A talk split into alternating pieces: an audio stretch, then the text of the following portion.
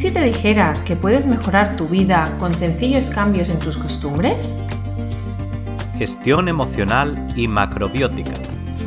El podcast de los inconformistas responsables. Por Daniel Mayor y Patricia Sánchez.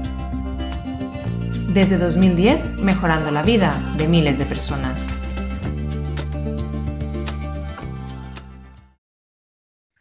Bienvenidos y bienvenidas a todas otro día más en un episodio de, eh, del podcast.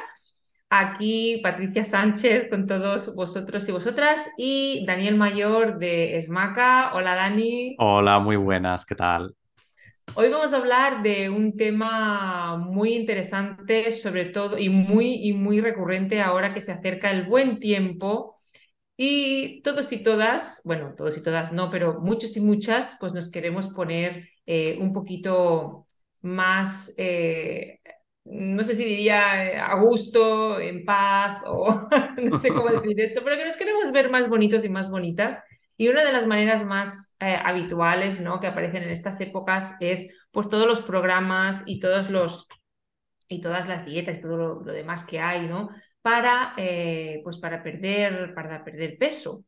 Y, y esto viene de la mano, y además muy acorde con nuestro, con nuestro podcast, ¿verdad? Viene de la mano con un sinfín o varias emociones asociadas a este objetivo y esta acción que queremos lograr, que no siempre, que no siempre nos juegan a nuestro, a nuestro favor, ¿no?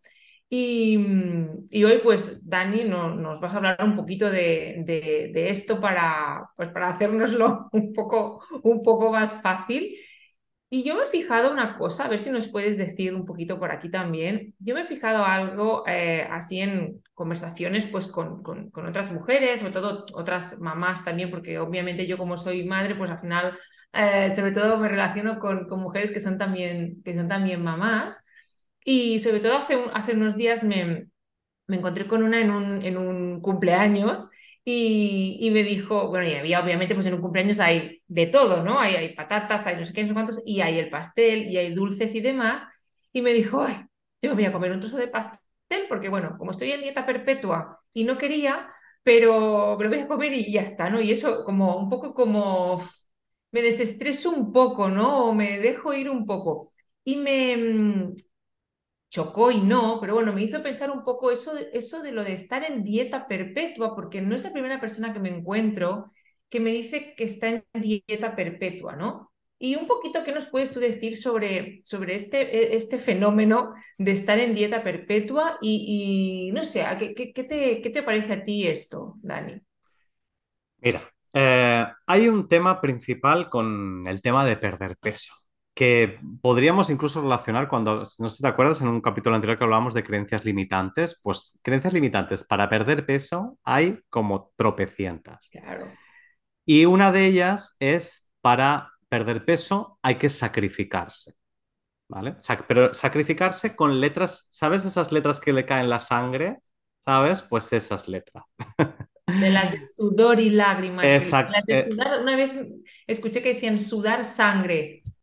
Por favor, o sea, qué, qué, expresión más horrorosa, pero muy visual. Iría en esta línea, ¿no? Pues eso. Eh, eh, y entonces, ¿qué pasa?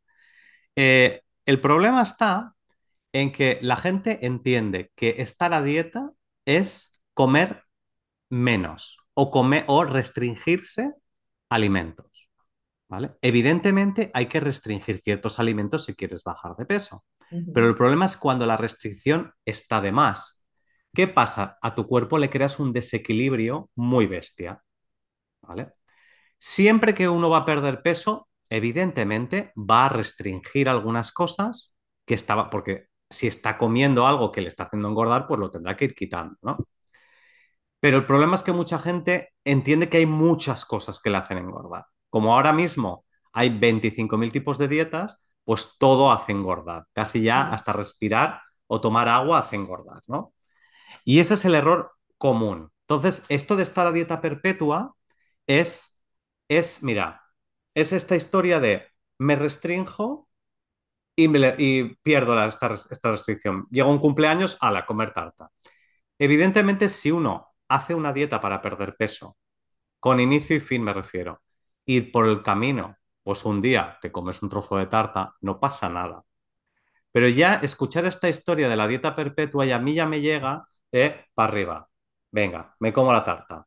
Luego no, me restrinjo, porque claro, como me he comido la tarta, me restrinjo y me culpo, ¿vale? Culpabilidad, ya vienen, ya vienen las emociones por ahí. Entonces me restrinjo. Como estoy restringiéndome a lo bestia, sufro un desequilibrio. Y luego, pasado un tiempo, ya será una boda, será cualquier cosa. Claro, ahí está la historia. Si uno quiere perder peso, evidentemente va a sufrir algunos mínimos desequilibrios, sobre todo al principio. Pero una dieta para perder peso tiene que ser una dieta que puedas mantener. No largo, tampoco hace falta que estés dos años eh, a dieta, pero si estás dos años a dieta, algo no estás haciendo bien o, o es que tienes que perder 40 o 50 kilos o 60, ¿vale? Que también puede ser. Eh, pero yo me, me, estoy refiriendo a pérdidas de peso normales de hasta 10, 15 kilos, ¿vale? Sí, eh, sí. Eso lo puedes hacer hasta en un año, ¿vale?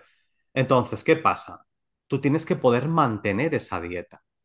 Y esos desequilibrios, pues hay, hay que ir viendo cómo compensarlos. ¿Qué pasa? Que los eh, en macrobiótica siempre vemos que la, la, el alimento es energía, creo que lo, hemos coment lo comentamos cuando hablamos de las emociones. Uh -huh. Cuando tú desequilibras la alimentación, desequilibras, te desequilibras energéticamente y tus emociones se desequilibran, evidentemente, y aparecen emociones que, eh, pues que en, enseguida pues que te, te la pueden jugar. Una, por ejemplo, es la ansiedad, esa es la típica. La típica es la ansiedad y la ansiedad por comer, porque claro, cuando te entra ansiedad, enseguida es las ganas de comer.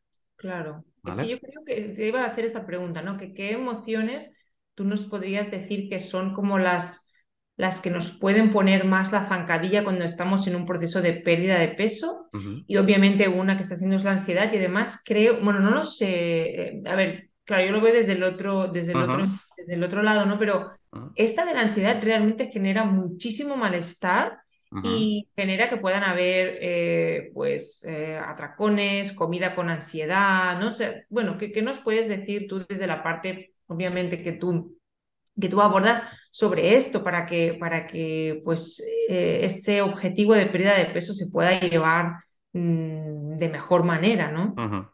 Si lo vemos desde un punto de vista puramente nutricional, es lógico que si tú, por ejemplo, has consumido alimentos con mucho azúcar, cereales refinados, eh, cosas como muy, muy, una alimentación muy procesada.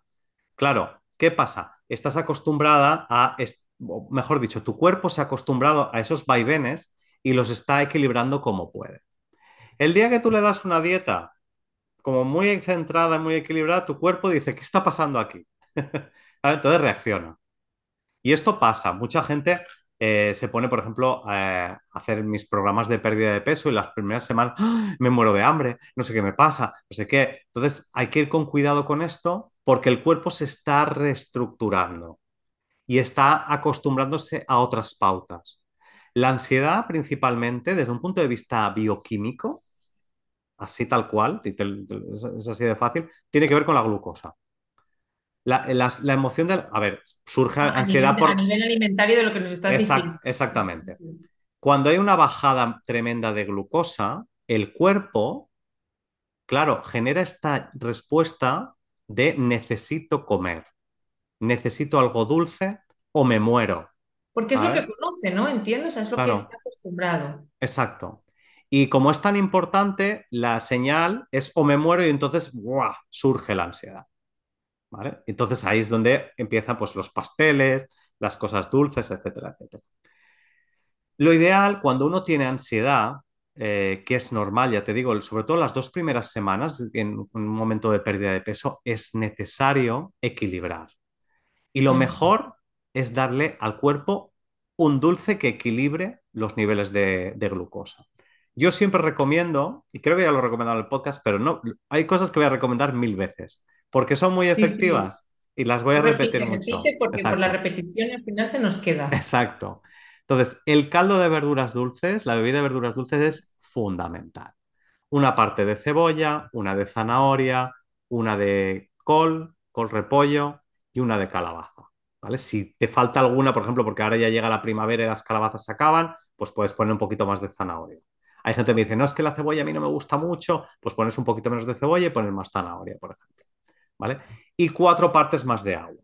Eso haces como un caldo, lo cuelas, te lo tomas calentito y en esos momentos que tú sabes, incluso antes de cuando tú ya piensas que puedes tener ansiedad, le das al, le, te tomas el vasito de caldo de verduras dulces.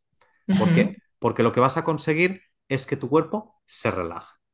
En verano cambio esto porque normalmente verduras dulces es más difícil y yo lo que hago es tomar zumo de manzana, pero prefiero hacerlo esto más en verano porque en invierno desequilibra mucho. Vale. Zumo de manzana al 50%. O sea, mitad zumo de manzana, mitad de agua.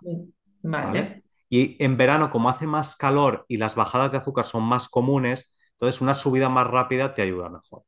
Y esto te ayuda a mantener la ansiedad. También, evidentemente, comer verduras dulces, comer un dulce natural. Y no atiborrarse, pero sí con, mira, el, otra, otro, otra creencia limitante con el perder peso es tengo que comer menos. Es un error muy grande. O sea, si comes menos, tu cuerpo te va a decir, tengo hambre. Claro. No, tienes que comer igual o incluso un poco más si tienes hambre. Ahora, come los alimentos que toca. Entonces, Exacto. por ejemplo, verduras dulces, comes más. ¿Vale? Uh -huh. Yo, por ejemplo, en, en, en, el programa que tengo, parece que, bueno, estoy aquí con el tema del programa, pero eh, la gente me dice, ¿puedo comer menos? Porque yo les pongo mucha comida. Mm. Pero comida que sé que les va a hacer calmarse y serenarse. Entonces, muchas verduras dulces, sobre todo, tomar postres de fruta, por ejemplo, eh, depende ya. Esto, claro, y aquí también hay que tener en cuenta en qué condición está la persona y qué desequilibrios, aparte de la ansiedad, está teniendo. Claro. Porque no es lo mismo, por ejemplo, habrá personas que les podrás dar una pieza de fruta cruda y habrá personas que no pueden tomar fruta cruda porque, pues, por ejemplo, tienen eh, una bajada de, de, energía y se sienten frío y sienten cansancio. Entonces uh -huh. es mejor la fruta más, más cocinada. ¿Vale? Entonces, si, si mantienes eso durante todo el, proceso de pérdida de peso, tu cuerpo se va a quedar tranquilo. Y en cuanto te entre la ansiedad, te tomas el caldo de verduras dulces, te tomas el postre, en las comidas comes correctamente y tu cuerpo vuelve a ponerse bien. ¿Vale? Esa es la emoción principal que aparece en, en un momento de pérdida de peso. Hay otro, eh, otra emoción que es muy típica y es el enfado o la rabia. No sé si te ha pasado a ti que te pones a dieta y cuando dices me voy a poner a dieta en tu casa, uy, cuidado, que la mamá se pone a dieta. O a mí me lo han dicho, que Dani se pone a dieta, cuidado, que... que... Bueno, siempre se dice que cuando alguien se pone a dieta, pues, pues está, más, está más irascible, ¿no? Está más... Mm. Eh, y, y, puede ser por, por el tema de, de la prohibición, ¿no? No, no sé, que yo, la, la, parte psicológica Uh -huh. tiene, su, tiene, su, sentido ahí, pero, pero ¿qué nos puedes eh, decir tú, ¿no? ¿En, en, en qué lo, ¿Con qué lo relacionas esta, esta parte más de, de enfado, rabia? Uh -huh. Irritabilidad incluso. Sí, no, no, inclu incluso siempre. eh, pero... Yo creo que, y... yo creo, no, no sé tú, eh, pero yo creo que sobre todo en, en ese proceso, en ese precioso, en ese el inconsciente, en ese preciso mmm, momento de, de, no, perdón, quería decir en ese proceso, en ese proceso Sí. de adaptación, Mm. ¿no? Que donde surge esa ansiedad inicial que si no controlamos, puf, nos hace mucho la puñeta, este enfado, irritabilidad, ¿no? Yo creo que no es todo, todo el, todo el proceso, me hecho que es en No. el de adaptación, ¿no? Mm. Eh, ansiedad al principio y el enfado, depende de lo que estés comiendo, puede surgir antes o después. Por ejemplo, si haces una dieta en plan no como nada, entonces sale, rápido. ¿Por qué? Porque el enfado tiene que ver con el hígado. Esto lo vimos el- el- hace dos capítulos. El hígado cuando eh, dejas de comer o cuando comes poco o cuando comes alimentos que ayudan al hígado a trabajar, el hígado dice, uh, esta es la mía. ¿Vale? Y entonces empieza a limpiar. Si hay mucho que limpiar, entonces esa energía es como que primero te da impaciencia, te da rabia. E- Es el momento típico impaciencia de, "Ah, no, he perdido solo 100 gramos, esta dieta no vale nada, me la voy a dejar. Y, esto, y es muy típico también que yo, cuando me viene algún, alguna persona de los programas, le digo, y me vienen así, ya digo, ya has llegado, ya ha llegado tu momento, relájate, no te preocupes, tómate esto, lo otro, lo demás allá, y que sepas que ahora estás en el proceso en el que el hígado está descargando. Si haces una dieta un poquito más moderada, el, esa rabia aparece al mes, mes y medio, una cosa así. ¿Por qué? Además, lo curioso es que en un proceso de pérdida de peso, primero se pierde mucho líquido y dices, uy, volumen, y dices, oh, qué bien, qué maravilla. Y luego hay un momento de parón, se para todo. y de hecho, a veces... de parón es odioso. Ese, eh, ahí es, ahí es claro. ¿Por qué? Porque es que ahora, en ese momento es cuando se empieza a liberar la grasa. Y es cuando el hígado, claro, tú piensas que es, grasa que ha estado acumulada ahí durante mucho tiempo. No podemos pretender que el hígado lo haga en un día, ni en dos. Entonces, es un proceso que tienes que tener mucha paciencia, tienes que apoyar al hígado para que esté más tranquilo. Y cuando pasa eso, cada 100 o 200 gramos que pierdes es boom, es una pérdida de volumen muy grande porque es grasa lo que se pierde. Entonces se pierde muchísimo volumen y se nota muchísimo. Ah, entonces, claro, pues también hay que apoyar al hígado en ese sentido. Ah, también esto pasa en primavera. Mira, eh, esto lo estaba comentando en mis redes estos días. Yo, por ejemplo, no sé qué me está pasando estos días que no tengo Bueno, sí lo sé, porque yo también estoy haciendo mis depuraciones internas y, y hay una bebida que ahora comentaré, que yo me la tomo ahora en primavera y me corta el hambre. El otro día, para comer, me comí una crema de verduras y para cenar me comí un arroz. Y eso es todo lo que comí todo el día. Y no he pasado hambre, ni ansiedad, ni nada de esto. Simplemente porque el hígado, cuando el hígado trabaja, normalmente la sensación de hambre se corta. ¿Vale? Pero cuidado, esto es un. Esto, cuidado. O sea, no es que yo me obligue a pasar hambre para que el hígado funcione. No, no. Es que el hígado. O sea, uno tiene que estar muy despierto en esto y decir, ostras, es que no tengo hambre de verdad. ¿Vale? Claro, cuando estás a dieta, esto te lo tienes que mirar mucho. Decir, mira, no me salto la comida porque así voy a adelantar tiempo. No, es que hoy no me entra la comida. Si eso te pasa, tienes que ayudar al hígado. ¿vale? Tampoco es bueno saltarse muchas comidas. Esto pasa, pues, eh, puntualmente. ¿vale? Entonces, ¿Qué haces para descargar al hígado o para ayudar al hígado para que empiece a trabajar? Pues te doy, voy a dar un consejo que creo que he comentado, pero bueno, lo vuelvo a comentar, como siempre. Se coge un poquito de nabo, nabo blanco. El ideal es uno que venden japonés en las tiendas orientales, se llama daikon. Si no hay nabo porque ahora es primavera y ya se está acabando la temporada, rabanitos. Rayas, los rayas. Te coges una taza, un tazón de café, y pones una cantidad. Coges zanahoria, las rayas, misma cantidad, lo pones también en el tazón. Coges agua que esté hirviendo, la echas por encima de esa verdura y tapas, lo dejas 10 minutitos y echas dos gotitas de salsa de soja, un poquito de sal, lo que sea, y te lo tomas todo eso. Estas verduras, si están crudas, crean mucho frío se podía comer crudo, pero genera mucho frío y hay gente que no lo soporta. De hecho, esta bebida tomada así caliente, mucha gente después de tomarla le da frío. ¿vale? Si te da frío, otra vez es que tienes frío y tus, riñones no están soportando bien. Entonces tienes que eh, eh, acompañar en tu dieta con otras cosas. Pero esta bebida va a ayudar a que el hígado empiece a funcionar mejor. Y si la tomas por la mañana, pues ayudas todavía más al hígado porque en, los orientales decían que el hígado trabaja toda la noche y por la mañana, por ejemplo, cuando no tienes ganas de comer, probablemente es que el hígado todavía está trabajando. Entonces, eh, si quieres ayudar más al hígado, te tomas por la mañana esa bebida y haces que el hígado haga su trabajo y ya verás cómo pronto te viene el, te viene el hambre. Y esto ayuda muchísimo a descargar el hígado, pero muchísimo. Y esto pues hace, ya independientemente de perder peso o no perder peso, que ayuda mucho, pues hace que, por ejemplo, si en primavera tienes esta sensación de, de tensión, de no sé qué, de alergias, de no sé cuánto, esto descarga muchísimo. Y esta bebida yo sé que ya no solo elimina grasa, sino que hace que la gente vaya a orinar, pero de una manera exagerada también. ¿eh? O sea que es, es una Claro, vida por toda la muy... depuración que se está, por toda la depuración que se realiza, ¿no? Exactamente. Entonces, esta bebida para cuando está la impaciencia, la irritabilidad, el enfado, pues ala, a tomar mi- en mi casa ya se ha instalado la frase que cuando alguien está, se- está enfadado algo dice, te vamos a dar un poco de daikon, ¿eh? Claro, lo Sí, tenéis súper ya, ya está sumido, está sumido.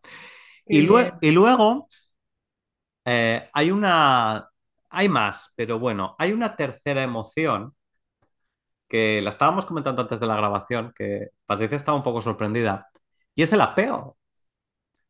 Sí, esta, esta me, me- esta me ha, me ha sorprendido. Sí, sí, sí, hay gente que le sale como tristeza, pero no es lo más común, y hay otra que es el apego, ¿vale? Todo el mundo quiere perder peso, ¿verdad? Todos queremos perder, bueno, todos, la, toda la gente que quiere, tiene un poquito de sobrepeso, quiere perder peso, encontrarse mejor, verse no sé qué, pero lo que pasa es que cuando empiezas a perder peso, Tú, normalmente uno quiere perder peso pues de la tripa, de las piernas, pero cuando empieza a ver que pierde peso en la cara o en otras partes del cuerpo que no veía, entonces empieza a quedarse un poco como, uy, ¿qué me va a pasar? Y entonces empiezan a preocuparse y el problema, ¿sabes cuál es? Que el problema es que cuando ocurre eso, eh, el pro- pasan dos cosas, o que se bloquea el proceso de pérdida de peso, o que va mucho más rápido y la persona se asusta y es peor todavía, ¿vale? Entonces, ahí lo que pasa, eso tiene que ver mucho con nuestros mecanismos de eliminación. El apego, al final el apego emocional es algo que tú te, te quieres quedar, ¿vale? El apego físico es algo que se queda literalmente pegado en tu cuerpo. ¿Cómo lo eliminas físicamente? Con los órganos que ayudan a eliminar los pulmones, pero sobre todo en este caso los intestinos, el intestino grueso estas personas que tienen estos apegos son gente que tiene mucho estreñimiento, eh, problemas pulmonares, etcétera, etcétera, y les cuesta soltar, o problemas en la piel también.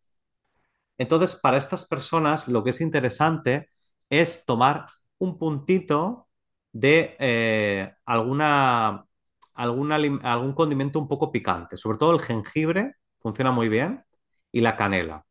Son dos cosas que lo dulce la canela, en lo, en lo salado el jengibre, aunque también el jengibre puede ir a lo dulce.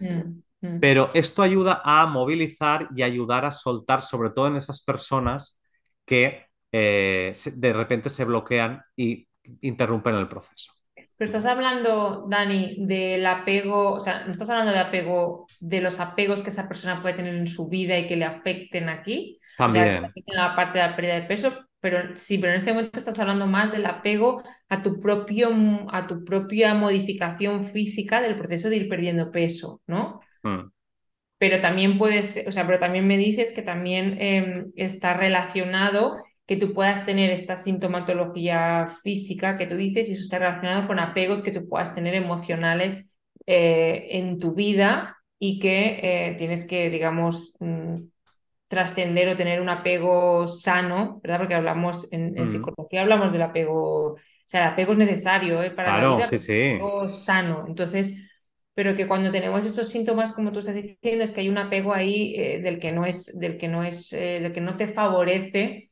a tu, a tu desarrollo vital con normalidad, ¿no? Y en este caso estás hablando en concreto de que eso no te boicotee el propio proceso de pérdida de peso cuando ya estás eh, con un buen ritmo y te puedes, te puedes asustar porque es un poco, entiendo por lo que has dicho, como el, el no reconocerme o el, o el como si estuviera perdiendo mi identidad, ¿no? Con lo que yo me reconozco, ¿no? Entonces, no sé, lo has dicho, yo lo veo más a nivel un poco más interno, de estructura más mental y emocional, es como estar perdiendo lo que yo soy, porque igual llevo mucho tiempo con, estos, con este sobrepeso, con, o, ¿no? De esta manera, y ahora el verme ese cambio pues me hace un poco tener, tener miedo a, perder mi propia identidad, cosa que es, irreal, obviamente, pero puedo tener ese miedo y aferrarme, es decir, apegarme a mi antigua identidad. Y esto puede ser terrible cuando queremos, o sea, terrible en el sentido de que nos puede boicotear muchísimo, ¿verdad? El proceso de pérdida de peso, incluso cuando ya íbamos bien, por lo que estás diciendo. claro. Tú piensas que en psicología me imagino que lo, lo trataréis así. Tú tienes patrones de comportamiento y esos patrones, yo no sé qué va antes, la- primero la gallina o el huevo, si los patrones generan la emoción o la emoción genera los patrones, pero ahí está. Porque al final un patrón de comportamiento tiene una emoción. Y una emoción al final genera unos patrones de comportamiento. Pues hay patrones de comportamiento más emocionales, pero hay patrones de comportamiento físicos y, y alimentarios. Ujú. Este tipo de personas, ¿sabes de qué se alimentan principalmente? Hay muchas cosas, ¿eh? Pero principalmente pan, queso curado, helados y alimentos que son pegajosos, bollerías y cosas así. Porque es lo que les permite aguantar, ¿sabes? Es como retener y quedarse ahí. Claro, que eso además es, es de lo más prohibitivo cuando tú quieres una pérdida de peso, o sea, justamente son las cosas de las que no debes abusar, obviamente. sí, no te- y- pero ¿sabes qué pasa? Hay gente que a lo mejor eso no le produce tanto problema, pero en este tipo de personas más todavía. Y además es lo primero que les va a llamar. Es como, necesito mi pan, necesito ese, ese, es, pero el pan es porque es seco, porque es denso, porque me deja, me deja ahí esa, esa densidad, ¿no? Claro, tienes que aprender a soltar. Y soltar también es soltar, en el tipo de alimentación es soltar todo eso. Soltar es, esto podemos hablar otro día porque todo el tema de soltar, soltar en general, ¿no? A nivel, yo Ujú. hablo obviamente a nivel emocional, pero también podemos, obviamente tú a nivel alimentario estás hablando, pero también emocional, pero también a nivel de soltar personas, soltar Mm. situaciones, o sea, Sí, sí, esto sí. podríamos hablar un podcast entero porque tiene tela y, y cómo nos llegamos a aferrar a las cosas, a las situaciones, a las personas, a los alimentos. Y muchas veces sin darnos cuenta, inconscientemente, por, por miedo, por, por, yo qué sé, hay un montón de cosas ahí que se nos ponen por medio y que nos boicotea muchísimo el poder acceder, pues como ahora estamos hablando, pues a una pérdida de peso. O sea, es que no sé si me voy mucho del tema, pero me está haciendo pensar esto que dices a las personas que les cuesta tanto, o sea, ¿por qué hay personas que les cuesta tanto perder peso y a otras no? O sea, ¿tiene algo que ver con, con toda esta gestión emocional? Porque hablando de esto, pienso, claro, una persona que esté con mucho, mucha dificultad de soltar y mucho apego y mucho aferrarse y mucho miedo, pues eso se tiene que traducir. En, o sea, perder peso es perder, es soltar. Son muchos cambios también a nivel alimentario que quizá no estás acostumbrado. Entonces, esto me lleva a, porque entre dos personas que hacen lo mismo, o más o menos, ¿no? Eh, Dejando de lado eh, quizá los metabolismos o así, pero ¿tú qué dirías que es lo que, lo que, mm, lo que puede hacer, ¿no? Que, que una persona le cueste tanto perder peso y a, y a otras no. Pues precisamente lo que estás contando. Hay una parte, como decimos en macrobiótica, de constitución, porque venimos, venimos de fábrica. Hay gente que viene de fábrica con una energía más contraída, más rígida, que le gusta el, por ejemplo, en este caso, el aguantar estas cosas. Hay gente que viene con una energía súper expansiva, que lo que tiene es más problemas digestivos en ese sentido y a lo mejor tiene más problemas con la ansiedad. Hay otras personas que tienen esa rigidez, pero la, la manifiestan, o sea, tienen esta rigidez y luego es una dualidad entre rigidez y soltar exageradamente, que es la gente que tiene la, esta rabia y este enfado, ¿vale? Entonces, cada uno tenemos esta historia. Claro, es que yo desde la macrobiótica no considero que haya una sola manera de perder peso. Claro. Porque, para empezar, es que es- esto es pura lógica. A mí me encanta la, la lógica en filosofía, yo en lógica era muy bueno. Y bueno, luego me hice informático, así que imagínate. Pero se dice, a ver, si todos, si todas las personas son diferentes, no puede ser que haya una misma dieta que Claro. sirva para todo el mundo. Es que es imposible. Es imposible. Lo que puede haber es una manera de alimentarse que te dé unas pautas y tú las vayas adaptando según tu Según condición. tú, claro. Ya, primero tu constitución y luego cómo tú te encuentres, porque tú puedes, por ejemplo, puedes haber nacido con una constitución muy fuerte, pero haberte dado mucha caña y yo qué sé, y estar con ansiedad. Pues puede ser también. Entonces, lo que tienes que hacer es observarte a todos los niveles, también al emocional, por supuesto, y decir, vale, en lo emocional cómo tengo que trabajar, pero en lo físico también cómo tengo que trabajar. Vale, ya veo que a mí, por ejemplo, este tipo de alimentos, por ejemplo, en, en tema con el hígado, por ejemplo, cuando hablaba de, de descargar y todo esto, Mm, ya lo, lo hablé más o menos también el otro día, pues pasa mucho cuando comes mucha carne, muchos productos animales. sí lo comentaste. Eh, pasa también con muchos alimentos grasos, ¿vale? Eh, ese alimento graso da esa concentración que el cuerpo necesita sacar. Y como no lo puede sacar, pues se enfada y es peor todavía. Entonces, claro, cada persona, no, o sea, una dieta para perder peso no es solo quitar grasas. Una dieta para perder peso no es solo quitar azúcar. Una dieta para perder peso no es solo quitar alimentos refinados, que también. Una dieta para perder peso es, oye, ¿a ti qué te está? Porque, ¿por qué estás subiendo? ¿Por qué tienes más peso del que deberías? Siempre desde el punto de vista de la lógica, ¿eh? No quitando patrones estéticos y estas historias. Cada uno somos como somos, unos más mm, fuertes, otros más delgados. Eso, eso no podemos ser todos tampoco de un mismo patrón.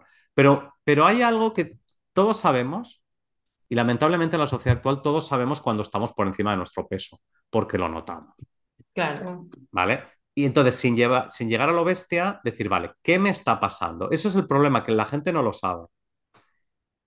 Y si nos dieran unas pautas de, mira, si emocionalmente te pasa esto, si tienes estas cosas que te pasan por la mañana, por ejemplo, si no tienes hambre por la mañana, pues tu hígado hay que ver qué le está pasando, ¿vale? Entonces, eso te ayuda a hacer los cambios en la alimentación y va a hacer también que tus emociones estén también de otra manera. O sea, que imagínate una cosa tan totalmente. banal como podríamos decir perder peso, si la llevas bien llevada, te puede ayudar también a tu gestión emocional. Totalmente. Y Dani, así para, para ir, a, para ir finalizando hoy, eh, ¿tendrías alguna, alguna, ya sé que no hay, no hay, eh, ¿cómo se dice eso? No, no hay nada que sea la, la panacea, ¿verdad? Ni, ni historias mágicas, pero ¿cómo podemos ponernoslo fácil?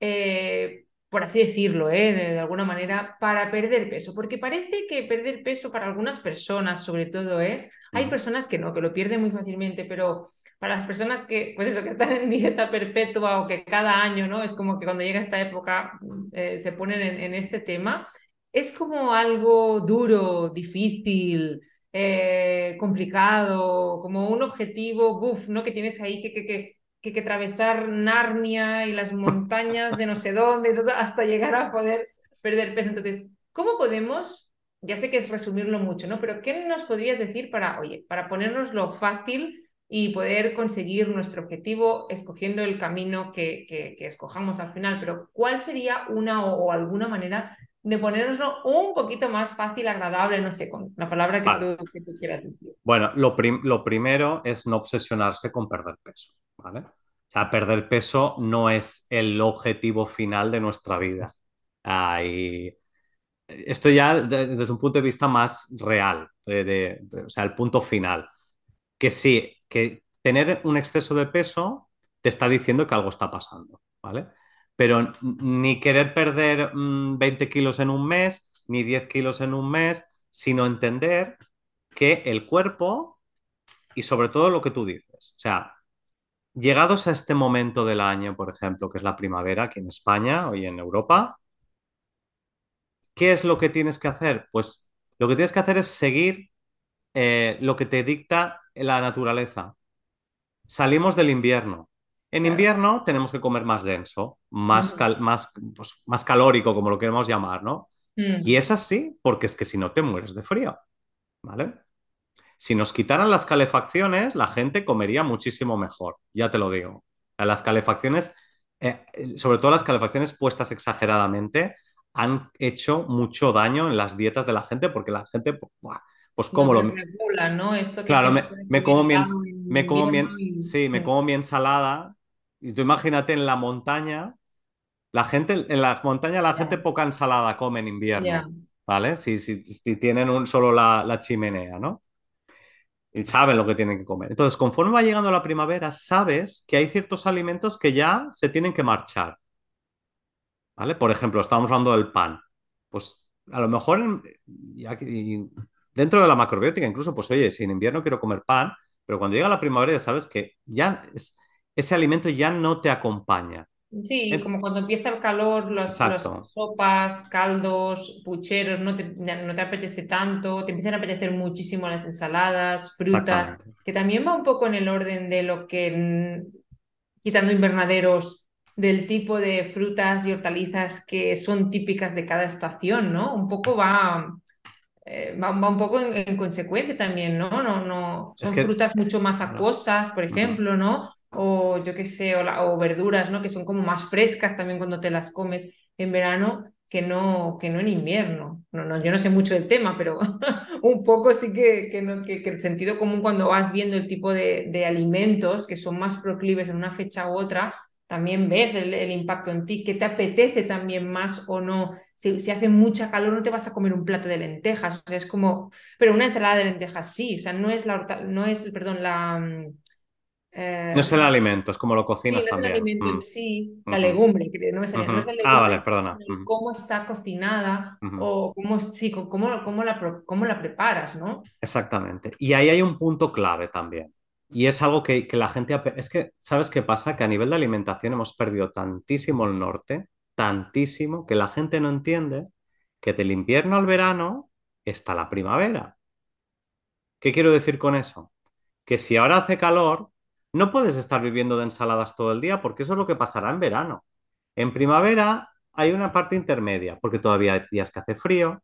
Entonces, a lo mejor un potaje de garbanzos no, pero un potaje de garbanzos con otras verduras un poco más ligeras. Una sopita que lleva apio, que lleva puerro, en vez de llevar otras Claro, verduras. transición, ¿no? Exactamente. Entonces, ese conocimiento de qué verduras y qué cocciones un poquito más intermedias puedo hacer, esto, si lo haces de forma natural, tu cuerpo va a ir perdiendo peso de forma natural también. Claro. Y entonces, y entonces perdona, y, y con eso ya. Y, entonces, entonces tus subidas y bajadas de peso no serán 5 kilos y luego me los tengo que bajar, sino que a lo claro, mejor en invierno te subes un kilo o dos y llega la primavera y los bajas, pero de forma natural, que es lo normal. Cuando llega el verano, pues bajar dos kilos, pero si te has pasado en invierno y te has subido un montón, pues llega el verano y tienes que correr. Y eso ya, pues al final, pues produce los problemas. Estaba, estaba pensando así para, hacer un poco de, de, de broma, pero que me ha venido a la cabeza que digo, con lo que nos cuesta en primavera eh, saber y aclararnos con la ropa, que hace calor, hace frío, luego, imagínate con la comida, la transición de la comida, o sea, es, ay por Dios, que es verdad que si lo tuviéramos, fuera broma, si lo tuviéramos, perdido, si no hubiéramos perdido ese conocimiento, ¿verdad?, de generaciones pues seguramente lo, lo tendríamos muy por la mano y ahora pues lo, lo tenemos que aprender. Pero los, los, las transiciones de estación, bueno, tienen Tien- su, tienen tien- su qué. tienen su que, exactamente. Bueno, pero uno ya se acostumbra, y sobre todo los que vivimos en, en Mediterráneo, ya vivimos a base de capas, ¿no? Totalmente, totalmente. Hoy yo sé llevo que el jersey, la sí, sí, camiseta, lo otra camiseta. que yo he salido a la calle ¿no? y me ha dicho, ¿qué, qué tiempo hace que no sé qué ponerme? Le digo, mira, hace bueno, pero... Y, y tal cual, al cabo de una hora ha empezado a, a- el viento y era el viento fresco. Y digo, hace bueno, pero tú a capas, como yo. O sea, en primavera hay que ir a capas. Bueno, Ujú. Dani, ya para finalizar de todo y cerrar, sí, que es súper interesante lo que estás diciendo y me parece que, es necesario profundizar un poquito más en esto para realmente hacerlo, hacerlo bien, ¿no? Entonces, eh, ¿hay algún, ¿hay algún programa o, algo que podamos hacer contigo directamente para que nos guíes bien, tengamos igual recetas o, una guía de, de cómo hacer esta pérdida de peso teniendo en cuenta todo esto que nos estás comentando hoy en este, en este episodio? Pues mira, eh, justo ayer, día 17 de abril, eh, empezó el- un reto que le llamo limpieza interna para entender cómo realmente hacer una depuración interna del cuerpo, pero de una manera consciente, ¿vale? Y si te, o sea, es un reto de cinco días, es gratuito, es online y dejaré los enlaces Genial. por ahí para que, para que Lo los pueda ver la gente. Exactamente. Y si ese proceso te gusta, pues luego tendré el programa online Pierde peso sin pasar hambre, donde ahí vamos a aprender esto de qué alimentos son interesantes en primavera o si tienes un problema de hígado, o qué alimentos son buenos si tienes un problema eh, de ansiedad, etcétera, etcétera. Y, y así porque la idea del, del, programa Pierde Peso sin pasar hambre al principio tiene una dieta, pero al final lo que pasa es que tú misma ya empiezas a entender qué es lo que tienes que comer y haces tu propia dieta. Genial, perfecto. Pues nos lo anotamos todos y todas y aquí debajo dejaremos la información para que eh, os podáis apuntar a, este reto eh, pues tan interesante y, y, si, y si quien nos está escuchando está buscando esto pues tan útil también. Y, y, nada más, nos vemos en el próximo episodio. Esperamos que os haya, os haya sido útil y os haya gustado. Sabéis que podéis dejarnos por aquí debajo eh, preguntas que nos queráis hacer, en este caso hoy, sobre todo a Dani, propuestas para nuevos, para nuevos episodios y también pues os agradecemos mucho que compartáis esta información, pongáis me gusta porque eso ayuda a apoyar este podcast y a seguir adelante compartiendo mucha gestión emocional y macrobiótica. Nos vemos en el próximo episodio. Chao. Venga, un abrazo. Hasta luego.